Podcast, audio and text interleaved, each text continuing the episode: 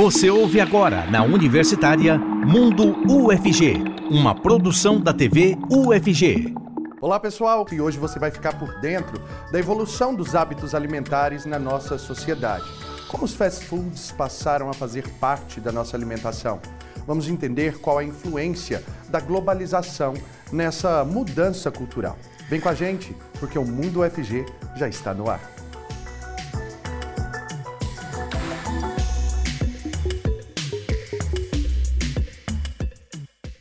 Seja muito bem-vindo e muito bem-vindo você que acompanha a gente aqui pela TV UFG e também pela Rádio Universitária 870 AM. Eu sou Cássio Neves, um homem negro de pele clara com cabelos black power e eu uso barba. E nesse bloco, o intérprete de Libras é o Diogo Marques, integrante do Labitave. Ele se descreve como um homem de pele parda, com cabelos e olhos castanhos escuros. E eu quero te convidar também a participar com a gente por meio do nosso WhatsApp o número é o 62991811406. Vai lá no nosso Instagram também, arroba TVUFG, e fique por dentro de toda a nossa programação. Então, muito bem, para a gente entrar já então no nosso bate-papo, estão aqui com a gente os nossos convidados de hoje.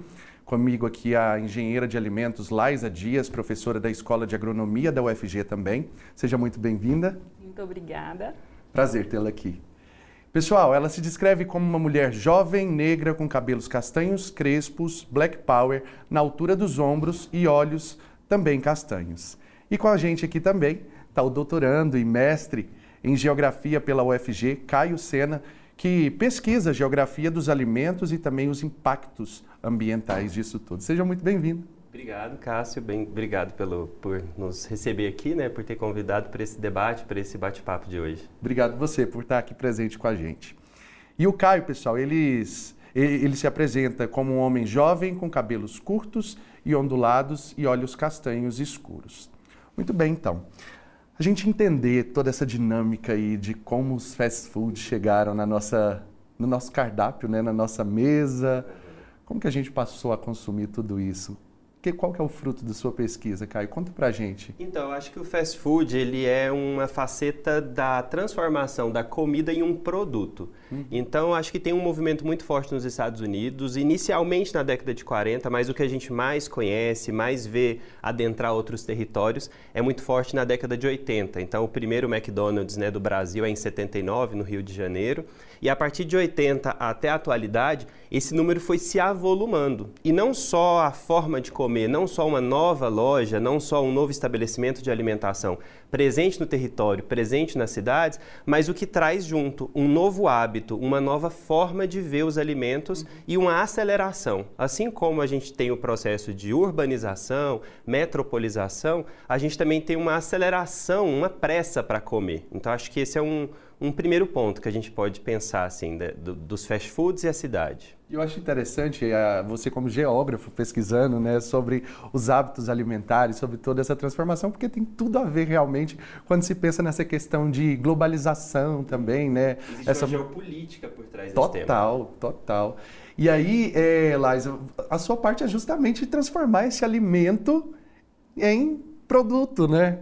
É, a gente sabe que historicamente as pessoas matavam um, um, boi, colocava ele já ali preparado dentro da gordura, fazendo carne de lata. Isso é um dos exemplos, na verdade, dos alimentos, da maneira de como é, fazer com que ele permanecesse por mais tempo, né?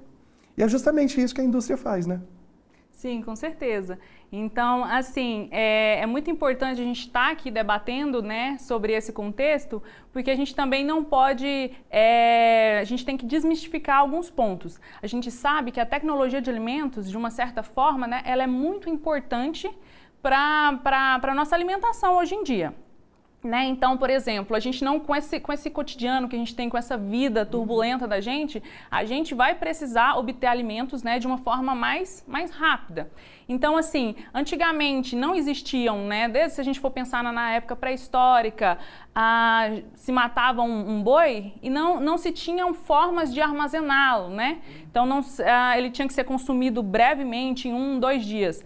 Então aí vem a tecnologia de alimentos, né? Que acaba que a gente consegue é, conservar, né? A gente tem diversos métodos de conservação de alimentos e a gente vai conseguir conservar esse alimento por mais tempo né? E aí também a gente vai ter transformações, né? Que aí a gente pode, a gente vai entrar um pouco aí, né, nos fast foods, mas a gente tem diversas formas. A gente tem que desmistificar justamente o processamento de alimentos como uma forma, né, apenas como uma forma ruim. Mas a gente também precisa de, de diversos alimentos processados, né?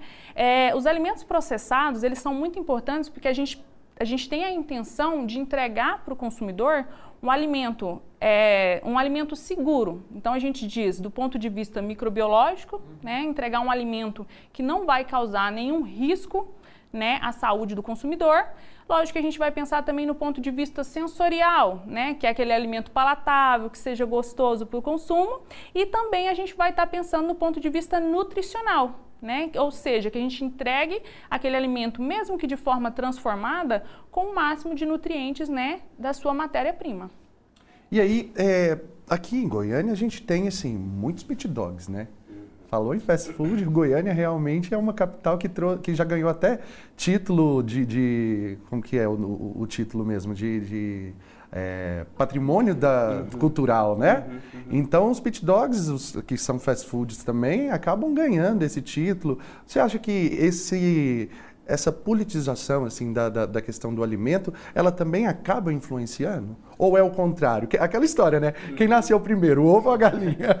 É, eu acho que esse ovo e a galinha, ele precisa ser desmembrado para a gente conseguir entender como que em, no Cerrado, como que numa capital né, do Cerrado, o hambúrguer é que é o patrimônio cultural. E o piqui? Né? O piqui veio se tornar patrimônio na legislação super recentemente, depois inclusive do pit dog.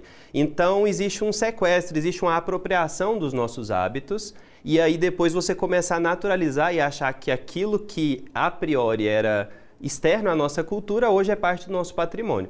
Eu acho muito interessante a cultura do pit dog por, pela, pela expressividade, é um dos maiores sindicatos dos comerciantes de alimentos, então é, a, a, presidência assume ali uma composição né, do poder junto com a FEComércios, então não tem como ignorar esse fenômeno. Mas eu acho curioso como que o Cerrado e, e Goiás se torna, né, consegue transformar um hambúrguer num patrimônio. Se a gente olha para outro lado do Atlântico, será que algo da nossa cultura, será que o pão de queijo, será que o empadão goiano, em algum momento da história seria patrimônio na Itália, seria patrimônio nos Estados Unidos? Então, por que, que a gente incorpora tão facilmente hábitos e começa a achá-los parte de nossa cultura? E de repente, uma criança olha para o piqui ou para mangaba ou para jabuticaba e acha aquilo exótico. Então, eu, eu acho mais curioso essa contradição, esse paradoxo, do que é, aceitar tão facilmente isso como um traço da cultura sem questionar, sem dinamizar, sem pensar em como a gente chegou a patrimonializar esse, esse sanduíche como algo do cerrado, né? E eu vou te falar a verdade, viu? Eu gosto de piqui. eu como gariroba, mas eu gosto também do sanduíche. A 10 ali já é o, parte da paisagem, né? É porque a gente sai da balada, sai da festa, às vezes daquele dia que você quer, assim, é, se ausentar da cozinha e acaba parando num pit dog. Isso facilita o dia a dia da população também, essa industrialização, a gente sabe tem que ter ali também um, um certo cuidado, Liza? Conta pra gente. Ah, sim, com certeza, né? A gente tem que ter um, um, certo cuidado. Então, quando a gente pensa ali no pit dog, né? O que, que a gente vai pensar? A gente vai estar tá pensando, é basicamente pão, né? A gente vai ter o hambúrguer, a gente vai ter queijo. Então, são alimentos, né? Que já passaram por um, por um, por um processamento, uhum. né? Então, a gente tem que pensar, é, por exemplo, o hambúrguer, né? Então, ele é constituído de carne, né? Carne moída geralmente, e aí ele vai ter também gordura.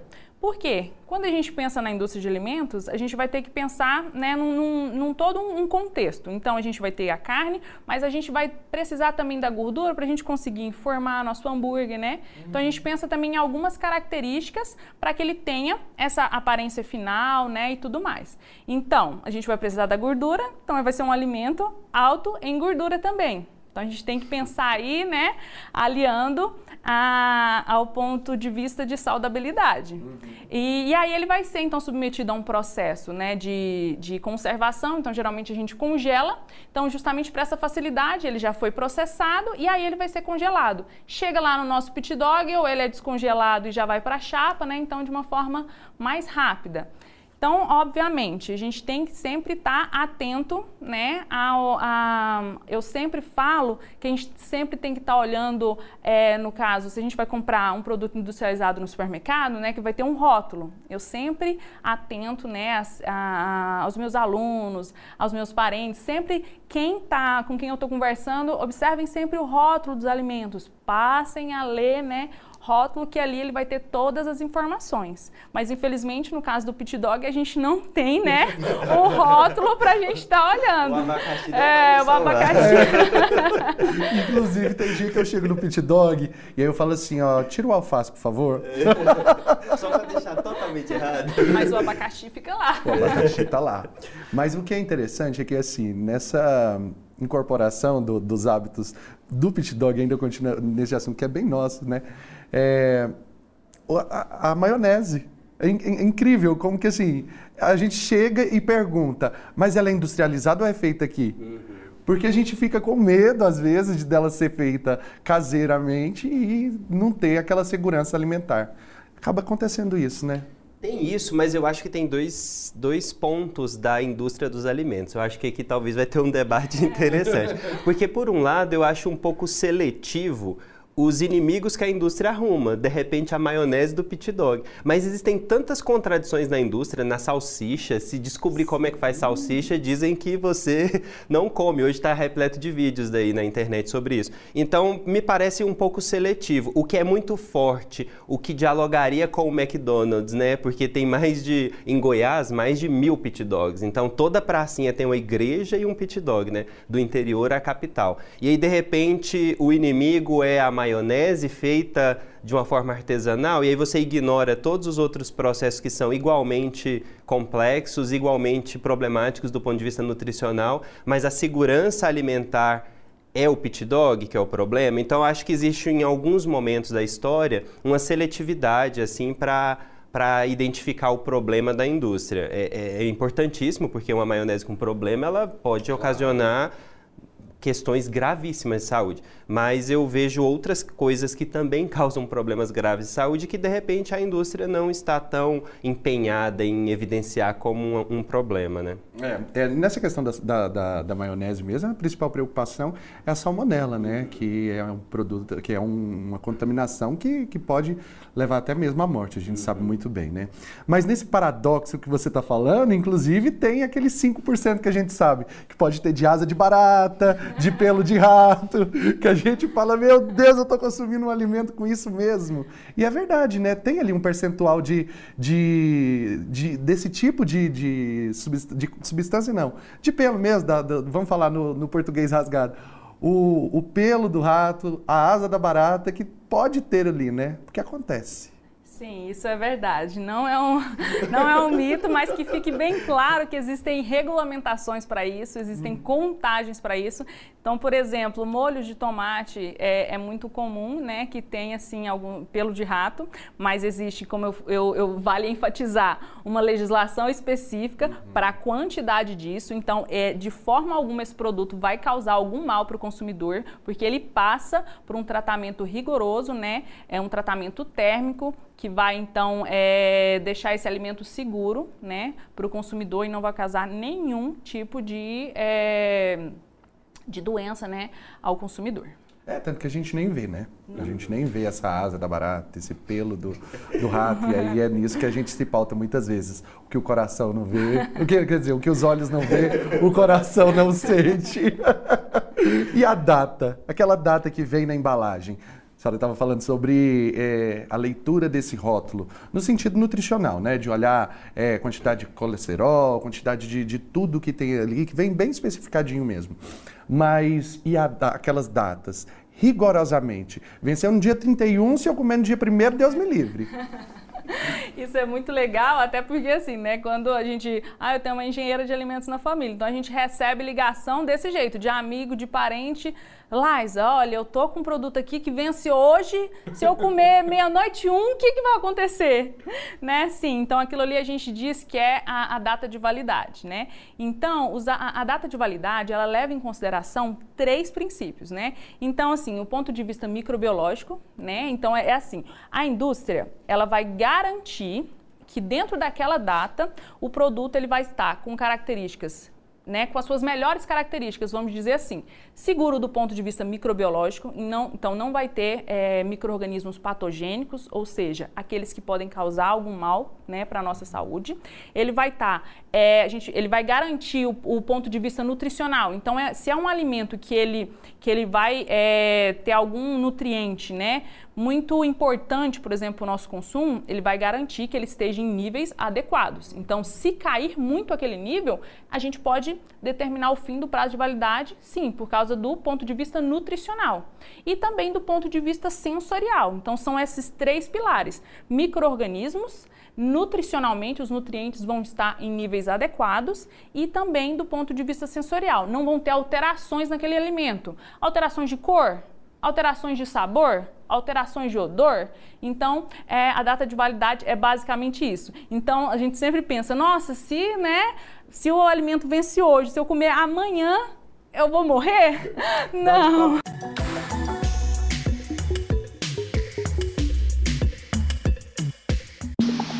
Estamos apresentando Mundo UFG, na Universitária.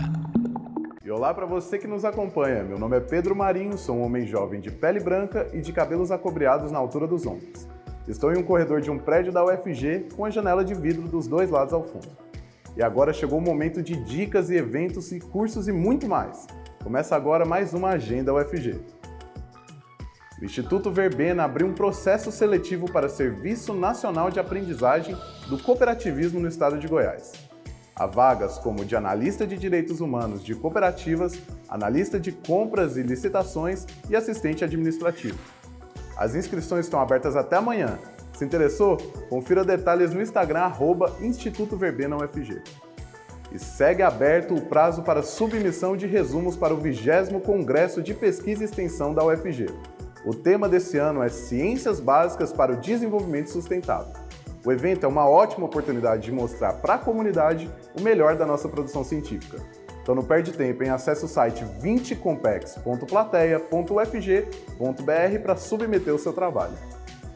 Mas se você se interessa pelo mundo do agronegócio, aí vai uma dica especial.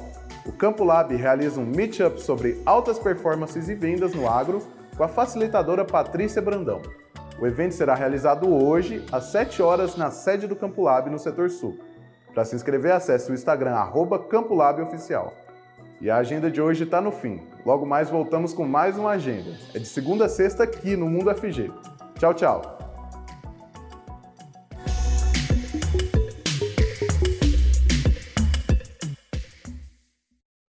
Valeu, Pedro. Muito obrigado pelas suas informações. E olha só, pessoal, a gente está aqui nesse bate-papo super descontraído, falando sobre essa evolução né, no, no hábito alimentar, como que tudo isso mudou. Se você tiver alguma dúvida, mande para cá para a gente por meio do nosso WhatsApp, que é o 62991811406. Participa aqui com a gente. Conta se você tem aí o costume de comer um fast food, seja lá no final de semana ou não. Conta tudo para a gente que a gente quer saber. Já já a gente volta.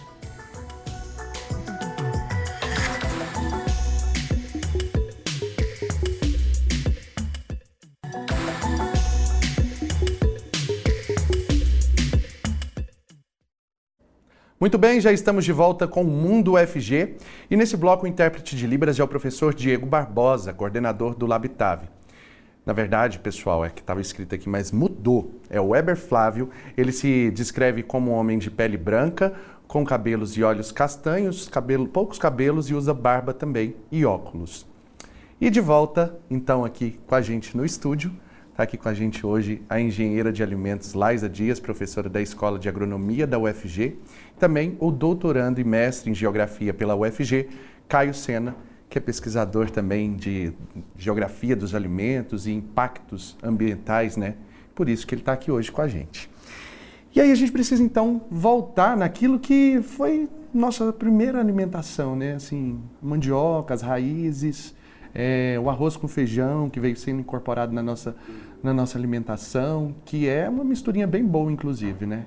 É, mistura cheia de nutrientes, algo que, que de fato vem para enriquecer a nossa mesa e que parece que só no Brasil mesmo, né? Que tem essa, essa misturinha boa. É, e A gente não tem aqui um, uma nutricionista para falar, mas com certeza os aspectos nutricionais são muito interessantes. E eu acho que olhar para o prato, a gente consegue é, defender ou tentar buscar uma diversidade dos alimentos. Então, acho que esse é que é o tópico. A gente começou o, o tópico anterior, né, o bloco anterior, falando sobre a carne, o boi, mas quando a gente olha os números, a gente fica um pouco assustado. Como que existem, em 2022, cerca de 22 milhões de, do rebanho bovino, né? E aí 7 milhões de habitantes, então se distribui um boi para cada pessoa e ainda vai faltar. Então existe um campo, tanto com a soja, a monocultura, um campo muito voltado ao agronegócio exportador e pouco voltado à diversidade. Tanto o papel do Estado, né, para tentar equilibrar um pouco melhor isso, não acontece e fortalece ainda mais a monocultura. Então, para a gente olhar para o prato brasileiro, arroz, feijão, a salada, a carne, mas a diversidade de alimentos, a gente tem que mudar tanto as, os investimentos no campo até os hábitos alimentares na cidade. Né? Então, as indústrias não podem ter um, um, um único suporte, né, um único filtro ali para olhar. Assim como também acho que os estabelecimentos, né, os fast foods, eles não podem nadar de braçada dentro de um território que, que não, não se reconhece no alimento, no alimento, né, porque o que a gente come é muito mais do que o aspecto nutricional. Tem um aspecto político, geopolítico, cultural, industrial. Então acho que, que é um campo bem amplo, né. Inclusive, muitas vezes a gente é estimulado por essa coisa do, do é, da memória, de, da memória mesmo afetiva, né? Daquela, a, na roda do, do, da comida ali, na, na mesa da, do alimento, sempre tem uma lembrança e muitas vezes os nossos hábitos alimentares, eles estão permeados disso. Então, acaba existindo também uma influência de, dessa, de como que essa cultura vem trazendo isso para a gente, né? É o passo a passo do dia a dia mesmo, né, Liza? Ah, sim, com certeza, né? Então, se, como a gente estava falando também no primeiro bloco, no primeiro bloco, né, sobre o piqui, então aí tem muito enraizado aqui da gente, né, do cerrado. Então a gente tem sempre essa essa lembra, essa memória afetiva, né, de regiões. Então é muito interessante também que no caso ali na, a, na escola de engenharia de alimentos a gente tenta também trazer, né, esses, esses produtos do cerrado. Então a gente tenta sempre agregar, fazer estudos, né, para que a gente possa compreender, né, mais sobre aqui o cerrado, né, ah, os frutos que a gente tem. Então ah, até uma forma de, de agregar valor, né, ao nosso cerrado que é tão importante. Então a gente consegue fazer sim doces, compotas, isso vai gerar de certa forma também uma renda, né, para populações aí é, que vivem, que a gente que tem fácil acesso aí do cerrado. Então, sim, né? Cada região a gente vai ter a nossa, nossa memória afetiva. Ah, sem dúvidas. E assim, não dá para a gente também é, se distanciar dessa questão é, da mulher saindo da, da de casa, indo para o mercado de trabalho também, né? Que isso tem com certeza um impacto muito, muito grande também, né? É, tem um impacto. Eu costumo falar que a indústria tem uma, um problema para cada solução, talvez, ou uma solução para cada problema da sociedade. Então, por um lado, a gente tem uma liberdade dos corpos, uma liberdade é, financeira, econômica da mulher encontrando um espaço no mercado de trabalho e espero que esse movimento cresça bastante. Mas, ao mesmo tempo, a indústria olha para esse movimento e fala: agora eu vou atuar com novas, novos braços. Se os dois estão fora de casa trabalhando, eu que vou alimentar essa criança. E aí tem produtos das marcas mais variadas e vão se tornando uma só no fim das contas, desde o bebê aí tem um processo de, às vezes, atacar o próprio leite materno. Não, isso aqui tem mais nutriente do que o leite materno. Então, você vai ocupando as fissuras da modernidade. Então, se todos estão muito voltados ao mercado de trabalho, agora, então, a indústria consegue oferecer soluções para as crianças, soluções para quem chega em casa depois de uma jornada exaustiva, tanto homens quanto mulheres, né? Uma jornada exaustiva de trabalho. Qual é o tempo que a gente tem para pensar nos, nos nossos alimentos? Então, eu acho que esse estágio atual do capitalismo ele rouba nosso tempo, precariza o nosso trabalho. E aí, trabalho precarizado, pouco tempo não sobra essa janela de cozinhar, de pensar no alimento, de selecionar. Eu acho que tem uma camada do debate de classe social também. Será quem pode ter um hábito alimentar? A gente viu dados estarrecedores no Brasil muito recente. Então, se tem 33 milhões de pessoas com algum grau de insegurança alimentar ou fome, qual é a escolha que essa pessoa tem? Ela pode falar de hábito alimentar? Então, será que não é o que sobra de alguma parte da indústria que se transforma num produto. E aí, é, então, tem para a mulher no mercado de trabalho, para a classe trabalhadora muito precarizada e que não consegue mais ter um tempo para pensar no alimento, uhum. até a pessoa que tem muito dinheiro também, que aí você gourmetiza tudo coloca um alimento espetáculo, você transforma o momento à mesa num espetáculo com fumaça, com gelo seco. Então pode ser totalmente pobre do ponto de vista nutricional, mas é um show, é um espetáculo.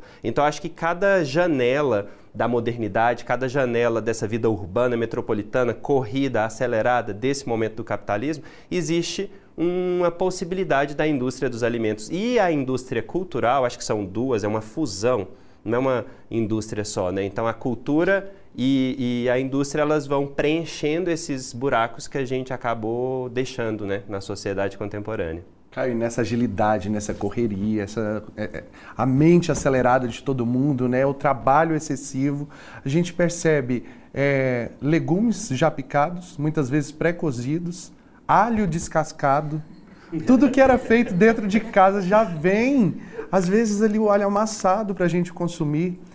Tudo isso faz parte, então, dessa metropolização que você falou, né? Uhum. Seria assim o nome, a metropolização realmente desse alimento. Que aí é um fator que a indústria cuida disso, né?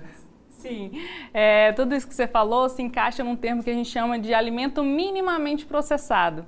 Então, o intuito, o objetivo desses alimentos era justamente isso, praticidade.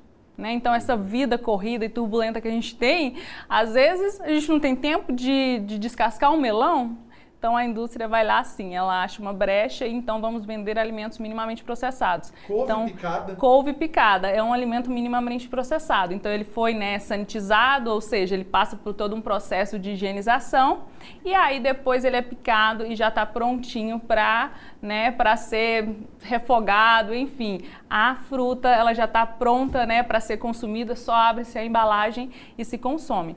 Então, lembrando, é, até voltando num ponto que ele falou é, lá da mulher né, que, que antigamente né, ela que, que fazia o alimento. Então, no momento que ela passa a trabalhar fora de casa, aí se criou-se também o que a gente chama de embalagem food to go, que é aquela embalagem para levar o alimento. Então foi nesse leque que se criaram isso. Então aquela embalagem, você já tem um alimento que você, né, tem uma embalagem pronta que você vai pegar e vai levar. Você quer comer, você quer ir andando, quer ir comendo, né? Então essas embalagens prontas para levar o alimento. E tem aquela história, né? Enquanto uns choram, outros vendem lenços. Eu não sei de quem que é, de, de fato, essa, essa frase. Mas assim, é, é, é isso que a gente percebe, né?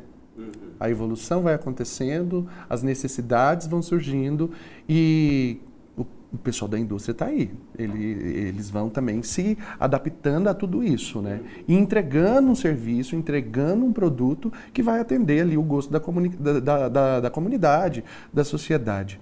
É nesse intermeio aí que as culturas vão sendo estabelecidas, a gente vai incorporando também a cultura de outros países, de outros locais. É, eu acho que o problema não é nem incorporar, o problema é a gente passar esse processo de colonialidade que existe em tantos campos da sociedade para o do alimento também. A mistura eu acho que é bem-vinda. A mistura tem a ver com diversidade, a mistura tem a ver com enriquecimento. Tem coisas que a gente consegue acessar hoje, né, 2023, que na década de 80 não era possível com os nossos pais, nossos avós. A questão não é o encontro da cultura, o problema é a sobreposição. Então, quando a gente olha para uma criança, né, que a família conseguiu fazer um bolo à tarde e essa criança levou o bolo para a escola e de repente ela é ridicularizada porque não trouxe um, um alimento do bolo da, da dona não sei que lá, da, da indústria, aí esse é que é o problema. Então tem várias estratégias. Primeiro você ridiculariza para depois você capturar. Isso para criança e para outros aspectos também. Então a sobreposição de cultura que é o problema porque a gente vai abandonando né, as receitas tradicionais, abandonando o que, o que parecia correto até então, porque agora a banha de porco já não é possível mais. Agora é, sei lá, você tem que fazer doce com leite condensado porque a, as doceiras da cidade de Goiás é que estavam equivocadas. Então, se a gente for falar do ponto de vista do combo de açúcar, nesses exemplos é muito semelhante. Mas existia uma estratégia por trás das empresas substituírem os cadernos de receita, né, os receituários, é, por um receituário que envolvia os alimentos que a indústria conseguia naquele momento oferecer, aproveitamento de coisas que foram feitas para a guerra. Então, na guerra fazia muito sentido os enlatados, porque naquele contexto de distanciamento você não consegue acessar uma produção do campo com tanta velocidade, o enlatado. Mas aí acaba a guerra, essa tecnologia foi feita, você inclui na dieta um alimento de guerra. Olha o tanto que isso é estranho. Então, a guerra agora faz parte do cotidiano, mesmo que a gente tenha né, um, um, pra, um país de dimensões continentais como o Brasil, que é possível plantar um monte de coisa, é possível ser diverso em vários aspectos, a gente vai substituir o nosso hábito alimentar de uma forma tão grotesca ou de uma forma tão intensa até o apagamento. Então essa, acho que essa diversidade ela é bem-vinda, mas a globalização alimentar ela é uma tentativa de padronização e de esquecimento de tradições, de culturas que que a gente vai esquecendo, vai virando uma coisa de é, de um final de semana, né? A pamonhada é um rito de uma vez a cada seis meses. Então a gente transforma o que é nossa matriz alimentar, nossa cultura mais ancestral, em um rito de uma vez por ano, duas vezes por ano. E a indústria preenche almoço, café da manhã, janta. Então acho que é esse é que é o ponto. Não é um vilão, não é um inimigo, mas é a, a né, essa, essa captura total da, do modo de vida. Comer também é política, né? Acaba sendo. Totalmente. A gente, as nossas escolhas, é, os hábitos, tudo isso passa por um processo de politização também, né? A gente vai encerrar, vai encerrar mais esse bloco, mas ainda temos o terceiro bloco para a gente continuar nesse nosso, nesse nosso bate-papo. Tá gostoso, inclusive, tá muito bom. E agora então a gente conta para você que o filme Afro X, produzido por estudantes da UFG, foi premiado pelo Festival Internacional de Cinema e Vídeo Ambiental UFICA 2023. Mais detalhes na reportagem do Gustavo Soares e do Carlos Hildson. Rodou.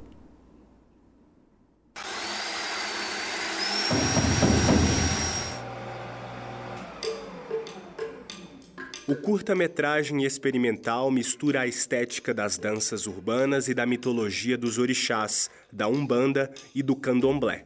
Ele é fruto de um trabalho de conclusão de curso da licenciatura em dança e foi idealizado e dirigido por Gleide Lopes. Eu selecionei quatro danças urbanas, que foi o break, que eu relacionei com, com Ogum, porque o break, ele tem uma coisa muito assim de luta, de enfrentamento, e Ogum é um orixá de enfrentamento, é um orixá de luta, é um orixá de guerra. Então eu trouxe a simbologia, relacionei o break com Ogum. Dancehall, que é uma outra dança urbanas jamaicana. Tem várias nuances dentro do dancehall, é uma cultura jamaicana, mas eu tentei pegar o dancehall só na parte da sensualidade e de steps denominados como movimentações mais sensuais. E relacionei com Oxum, pensando nessa, nessa outra simbologia de Oxum, do sensual, do, de muito giro, e o dancehall também tem muito giro, tem um pé muito aterrado também, e traz muita sensualidade, movimento mais mais leve, assim, também, coisa que o, o dancehall também traz. Yansan, eu relacionei com, com Vogue. Yansan é a orixá do, dos ventos, né? Pensando no Vogue no sentido de arms control,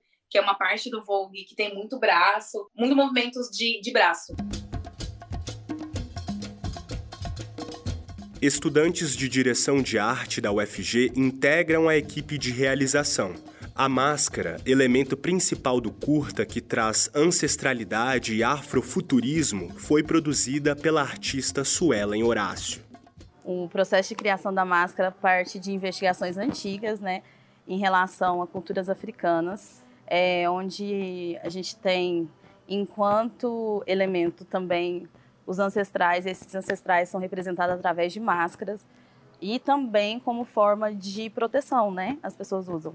Então, eu fui olhar especificamente para uma cultura que é dos símbolos adíncras, que tem um, elemento que é muito conhecido, né, socialmente, assim, principalmente aqui no Brasil, que é um símbolo específico que se chama sankofa, que o significado dele é olhar para trás para que o futuro possa existir. Então eu fui olhar para trás para a construção dessa máscara, né, desses ancestrais, para pensar na possibilidade de um futuro que dialoga com o projeto também, né, do AfroX, que é uma estética um pouco mais afrofuturista, pensando em corpos negros representados no futuro e com possibilidade de existir e coexistir através da arte. Juliana Bento assinou a direção de fotografia do filme ela compartilha sobre o processo criativo e os dilemas do cotidiano de gravação. Ao mesmo tempo que era uma performance de corpo da, dos, dos dançarinos, das dançarinas, também era ali um trabalho com a fotografia ali é, experimental. Foi muito bom, assim, poder estar tá ali trabalhando com toda a equipe, porque foi muito, foi muito ancestral mesmo, assim. A gente deu muito certo na gravação, no processo criativo, deu tudo muito certo, assim. E a gente percebia que a nossa ancestralidade, que os orixás estavam ali realmente nos fazendo companhia, nos protegendo. Uma coisa que me marcou bastante, assim, foi na gravação da Flávia Guimarães, que ela faz a Yansan, que foi bem na 44, a performance dela. E nesse momento, né, foi bem desafiador, porque eu estava com a diretora Gleide atrás de mim, né, me segurando ali para eu não bater nos carros ou nas pessoas, e tudo era na rua, né? Então a gente não tinha controle sobre o, o, o local, sobre as pessoas que estavam passando. Foi muito desafiador, ao mesmo tempo que a gente via, né, esse esse corpo da Flavis, é, em muitos momentos é, as pessoas falando coisas é, racistas sobre a, a, a, pessoa dela ali em, em um espaço público. Além de atuar como dançarina intérprete, Flávia Guimarães esteve à frente da direção de arte do AfroX. É muito importante as pessoas entenderem que esse trabalho ele não se trata só de uma potência da dança, sabe? Ele foi todo pensado poeticamente, espiritualmente, energeticamente, tem toda uma, uma questão também ele é afetiva. Todos os figurinos eles foram pensados, idealizados. A roupa que o Alexandre Lopes usa ali com a representatividade de Ogum é um macacão. Esse macacão preto ele é um macacão da década de 90. Foi um macacão da minha mãe que passou para mim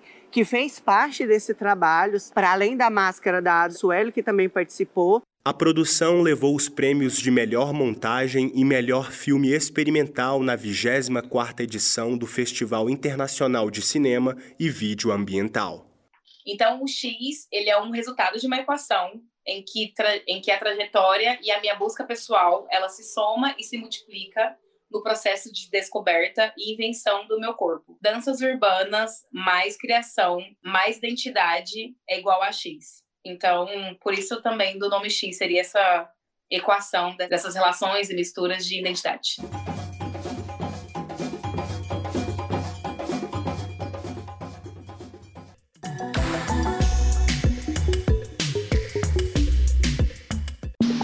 Estamos de volta com Mundo UFG, na Universitária. Muito bem, já estamos de volta e agora eu te conto que ocorreu nos últimos dias a simulação da União Europeia no Brasil. Mas como assim, Cássio? Pois é, é isso que a gente conversa agora então com o estudante de Relações Internacionais da UFG, Jorge William, que já está aqui com a gente. Seja muito bem-vindo.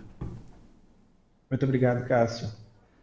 E ele, pessoal, ele se identifica, se descreve como um jovem negro com barba, cabelos escuros e curtos. E o João participou do evento e ficou em primeiro lugar por conta de um debate que ocorreu. Conta pra gente como que foi. Bem, foi uma experiência muito bacana, Cássio. A simulação envolveu alunos de todo o país, de todos os estados do país, inclusive, algo muito bacana para uma simulação. E foi um evento muito interessante e dentro dos debates e, antes até mesmo dos debates na preparação, acabou que eu fui eleito como primeiro lugar, né? Acabei ficando como primeiro lugar na simulação, que foi uma experiência muito única e muito enriquecedora para mim. Olha só. E é, do que se trata essa simulação da, da União Europeia? Conta para a gente, para a gente entender melhor. Bem, as simulações, Cássio, elas são eventos acadêmicos, né, que é aberto para toda a comunidade acadêmica, e aí várias instituições no país organizam, e até mesmo fora do país organizam essas simulações. As simulações têm, como o próprio nome diz, né, o intuito de simular organizações internacionais ou até mesmo nacionais, como, por exemplo, simulações do próprio Supremo Tribunal Federal, e tem esse intuito de realmente de preparar os estudantes, seja na oratória, até mesmo estudando sobre temas. E nesse caso, a simulação da União Europeia no Brasil foi organizada pela própria delegação da União Europeia no Brasil, com o intuito de simular o Conselho da União Europeia. Nesse sentido, reuniu-se 27 alunos, né, cada um representando um país da União Europeia, para debater, no caso dessa simulação dessa edição desse ano, eh, as respostas da União Europeia às ameaças à paz e segurança, que esse foi o tema da nossa simulação. Então é um evento acadêmico muito abrangente e que é uma experiência enriquecedora para qualquer aluno de qualquer curso. Jorge, quem que é a dona Débora? Dona Débora é minha mãe, está lá assistindo a minha cidade natal em Cristalina. Coisa boa. Parabéns, viu, por, por essa premiação. Quero mandar, inclusive, um abraço para ela que está ligadinha aqui com a gente, assistindo. Parabéns aí, viu, dona Débora, pelo filhão também, conquistando esse prêmio. E sucesso na sua carreira. Muito obrigado pelas informações, viu? Muito obrigado, Cássio. Agradeço a oportunidade aqui na TV UFG. Tá certo. Ela está participando com a gente aqui por meio das nossas redes sociais. Você pode participar também, tá bom? Agora, inclusive, eu volto ali para o nosso outro lado do estúdio para a gente retomar a nossa conversa sobre é, esse papo, né? Sobre a evolução da, da, alimentação. Com a gente aqui hoje a engenheira de alimentos Laisa Dias, que também é professora da Escola de Agronomia da UFG, e o doutorando e mestre em Geografia pela UFG, o Caio Sena, que está aqui também com a gente, pesquisa a geografia dos alimentos. Muito bem. É, inclusive, nós temos aqui participação nas redes sociais também. Ó, é, a pessoa se identifica como Pupikin Chan. É, comida de guerra para cotidiano é fim da ancestralidade e saúde também. É, é essa informação, né? A, a, afirmação que ele, que ele coloca aqui para a gente. Muito obrigado pela sua participação.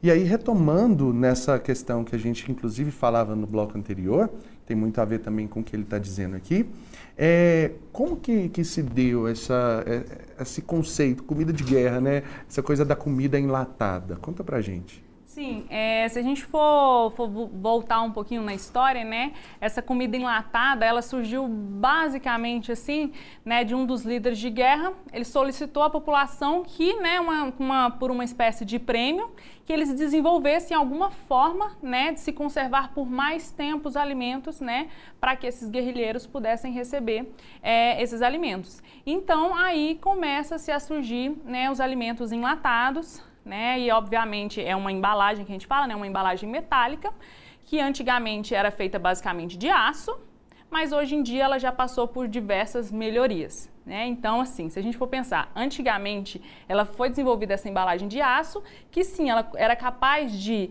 é, um, de, é, de manter os alimentos por mais tempo. Por quê? Porque esse alimento poderia passar por um tratamento térmico né, dentro da embalagem.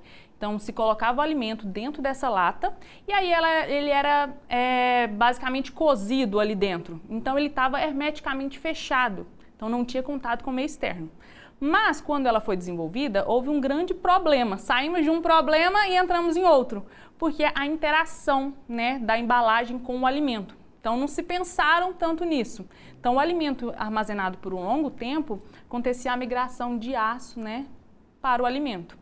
Então, hoje em dia, essa embalagem é totalmente diferente. Então, é uma embalagem de aço, mas ela tem um revestimento e tem também um verniz. Então, o verniz é um verniz alimentício e esse sim vai entrar em contato com o alimento. Então, o alimento não entra em contato direto com o aço. Então, não vai ter né, o perigo dessa, dessa migração de compostos, porque a gente tem esse verniz alimentício.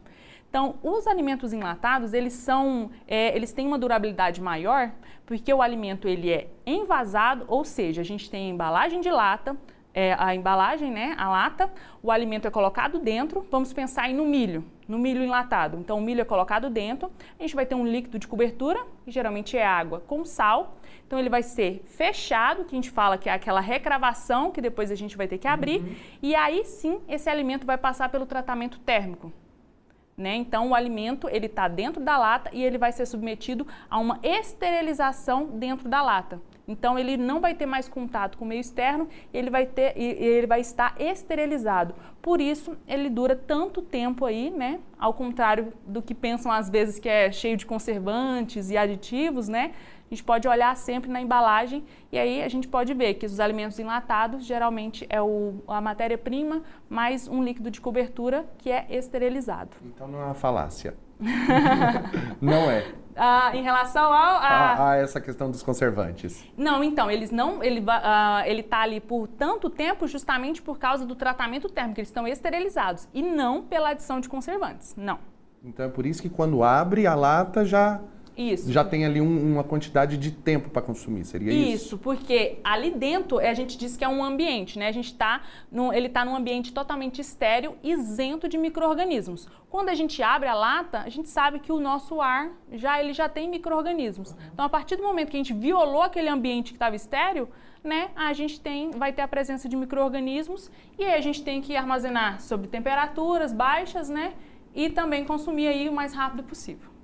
Caio, e aí falando sobre essa questão da geografia dos alimentos, que é fruto do seu estudo, né? Uhum. Está, você é doutorando, né, em geografia. Conta pra gente, é, esse trabalho já foi apresentado? Vai ser apresentado? Quando então, vai ser? Acabei de finalizar. Nesse momento a banca deve estar fazendo a leitura, né? A defesa está prevista para as próximas duas semanas. E são quatro movimentos de entender da modernização à globalização dos alimentos. Então, eu tento entender o que é local e o que é global na região metropolitana de Goiânia, formada por 20, 21 municípios, a partir de quatro sessões ou quatro blocos principais de análise né, teórica e campos de pesquisa prática também, com um trabalho de campo. É, primeiro, a modernização. Então, se a gente busca pela diversidade, a gente tem que olhar para o campo brasileiro com outros olhares e não só olhares, com outros investimentos. Não tem como você plantar monocultura e esperar colher a diversidade. Depois, os desafios de se alimentar na metrópole, então são 21 municípios, só a região metropolitana de Goiânia, com 21 particularidades, né? Então, o acesso, a forma como as redes de fast food é, impacta cada um desses municípios é diferente, então tem o desafio de comer na metrópole. E os dois últimos capítulos eu vou para uma tentativa é, de analisar a complexidade, mas pensando em algumas alternativas também. Por exemplo, a alimentação escolar seria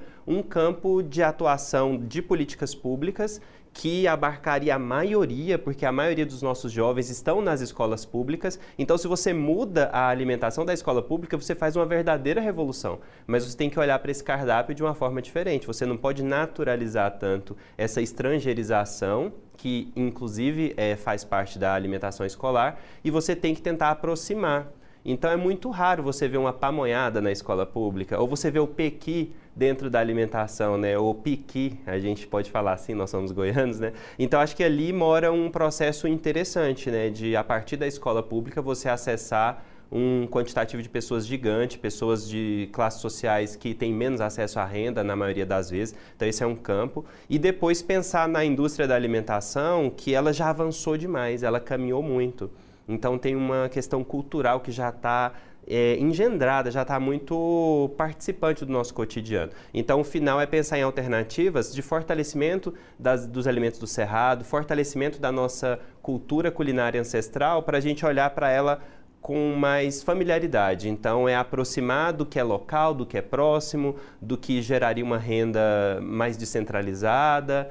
Então, é, é todo um, um, processo né, de modernização até a, a, a globalização local e global dentro dessa perspectiva de pensar o alimento é, com as singularidades, pensar é, dessa forma. A pesquisa foi orientada pela professora Maria Geralda, Inclusive, ela faleceu durante o processo, foi um momento muito triste, mas ela vai deixar sempre uma memória nessa pesquisa. Acho que foi a última pesquisa de doutorado dela. E ela se encerra, ela já veio nesse programa, inclusive, algumas vezes, a Geralda. Nossa homenagem, então, para ela, né, professora? Maria Geralda. Maria Geralda. Da Geografia Cultural. E termina com o professor Denis, que ele estudou modernização, então ele acolheu o final dessa pesquisa com muito afeto, né, diante desse, desse entrave que a gente, infelizmente, sofreu.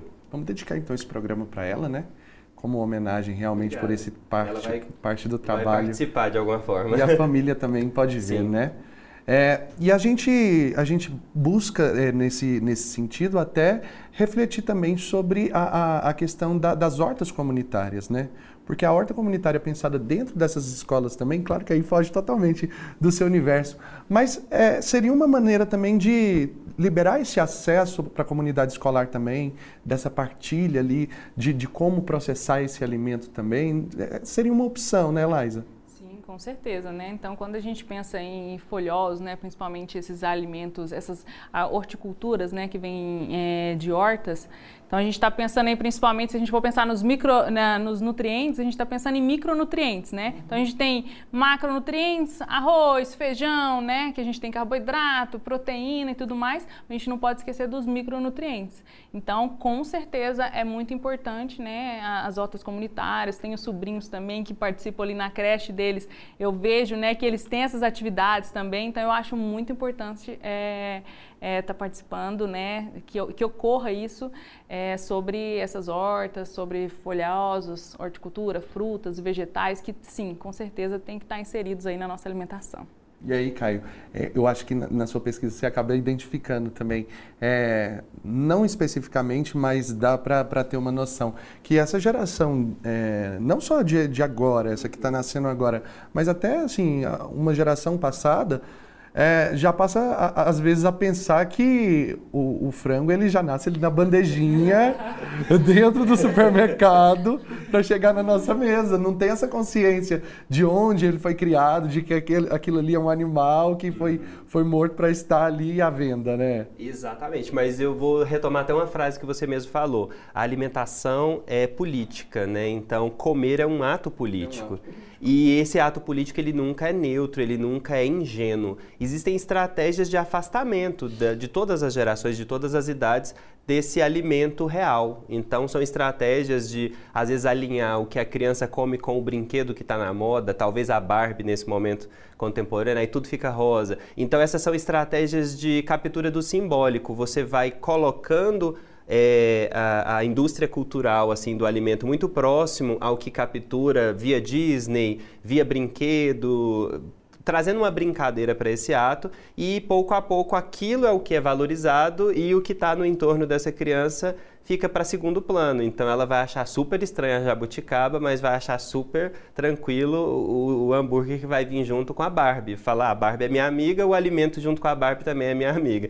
E aí eu acho que tem esse processo, né? Esse processo de de captura do simbólico. E as estratégias são as mais variadas. Trazendo para o campus aqui da UFG, as empresas de alimentos e bebidas, né, cerveja, elas patrocinam as caloradas, porque ali você está adestrando um público. Se você captura aquele jovem que acabou de entrar na universidade com 20, 21 anos e agora ele vira consumidor da sua bebida, ele vai levar isso para a vida adulta. Então, para cada fase, para cada gênero, para cada discurso, tem um, um, movimento assim. Assim como a gente transforma a camiseta do Che Guevara num produto para vender camiseta, você transforma também né, a própria resistência, às vezes, a esse movimento como um nicho de mercado. É um, um tema muito amplo, muito complexo de ser analisado conscientemente a gente vai percebendo todas as influências, né? Sim. Quero te agradecer muito, Caio, parabéns pelo trabalho, obrigado também pela presença. Muito obrigado também, Laisa, pela presença e parabéns pelo trabalho desenvolvido aí na universidade. E é isso, pessoal, a gente encerra o programa de hoje, então agradecendo também sua presença. Beijos e até mais. Tchau.